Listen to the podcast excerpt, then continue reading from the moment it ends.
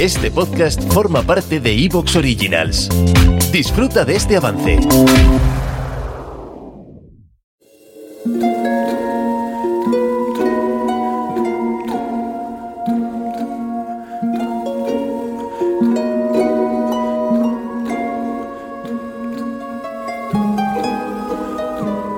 La Navidad ha llegado a historias para ser leídas, aunque aquí la Navidad es diferente.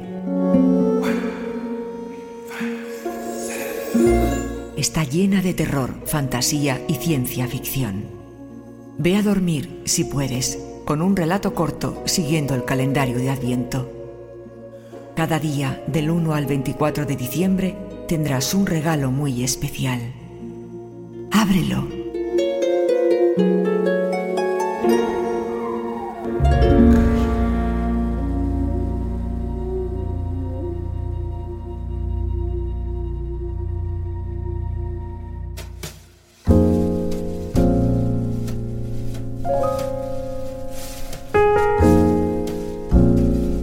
La sonrisa de medianoche.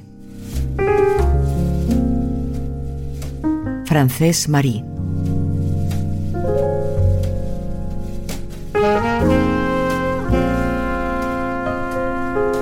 La tenue luz de las farolas de la calle cruzaba, contradictoriamente poderosa, las rendijas de la persiana de madera, haciendo que mi despacho se asemejara a una película, con una sutil gama de grises, provocando unos enigmáticos juegos de siluetas sobre el parqué desgastado del suelo. Estaba recostado en mi silla de oficina de madera pulida por el uso, no solo el mío, sino también el de anteriores propietarios, con mi sombrero sobre mis cejas, impidiendo que cualquier resplandor me deslumbrara por sorpresa y me privara del sentido de la vista. Cuando se vivía en la oscuridad, cualquier precaución era poca, como la que descansaba encima del escritorio con seis balas en su tambor.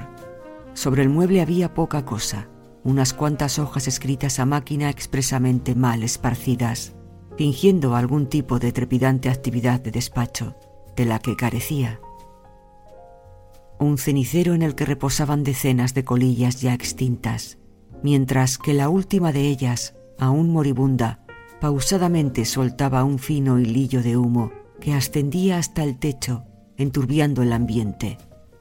Un vaso de cristal para whisky, tal vez lo más valioso que había en aquella oficina, incluso más que mi propia vida, con un hilo que se derretía en medio dedo del susodicho licor, y por último, mi revólver el único recuerdo que guardaba de tiempos mejores, cuando hacía la ronda por el barrio y me saludaban con respeto por mi trabajo.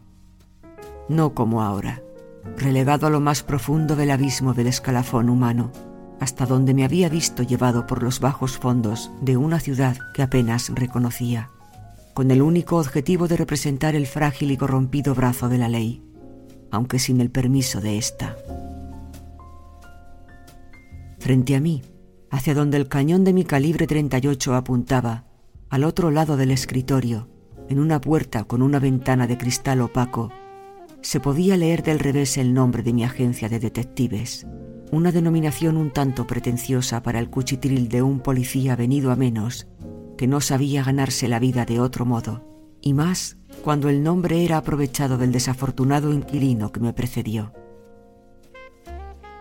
Todas las noches eran igual de tediosas y aburridas, aunque con el tiempo había aprendido que era en la oscuridad del crepúsculo cuando los posibles clientes se sentían más seguros para solicitar la ayuda al último recurso de cualquier hombre sensato. Por norma, nunca pasaba nada. Las horas transcurrían sin otro sobresalto que el descubrimiento del vaso de whisky vacío o el desvanecimiento del sabor de la última calada del último cigarrillo. Sin embargo, de vez en cuando, la luz del pasillo que daba a mi oficina se iluminaba, y desatando una lucha con las sombras provocadas por las farolas del exterior, extendía su parpadeante poderío hacia la puerta, proyectando la silueta de las letras grabadas en el cristal sobre el suelo, como acababa de suceder. Tras unos segundos en los que creí que la luz se había encendido por un cortocircuito en la instalación, el sonido de unos tacones resonó en las paredes del pasillo, a la vez que la sinuosa sombra de una mujer se proyectaba a través del opaco cristal de mi puerta. Aquella mujer había venido hasta allí para verme a mí, así que, sin más, dije, Adelante. El pomo de la puerta giró. Esta se movió sobre las bisagras chirriantes de metal y, a contraluz, se definió la casi perfecta figura de una mujer joven, de pelo claro y de buen vestir, que me regalaba una expresión de necesidad y socorro. Sabía de sobras que, llegados a este punto, los desesperados clientes que se atrevían a cruzar el umbral de mi puerta vomitaban todo lo que querían decirme, sin necesidad alguna de que yo preguntara absolutamente nada. Sin embargo, de los intensamente rojos labios de la mujer no salió palabra alguna. Tan solo sonrió, mostrándome sus afilados y amenazadores colmillos, y supe que no había venido a pedir mi ayuda. Era una de esas malditas chupasangres que poblaban la noche de aquella ciudad, cuyos amaneceres se contaban por los cuerpos resecos con mordiscos en el cuello que dejaban tras de sí. Sin embargo, yo no pretendía ser uno de ellos. Para mi suerte y para mi desgracia, tenía mi revólver a mano y sus balas eran de plata.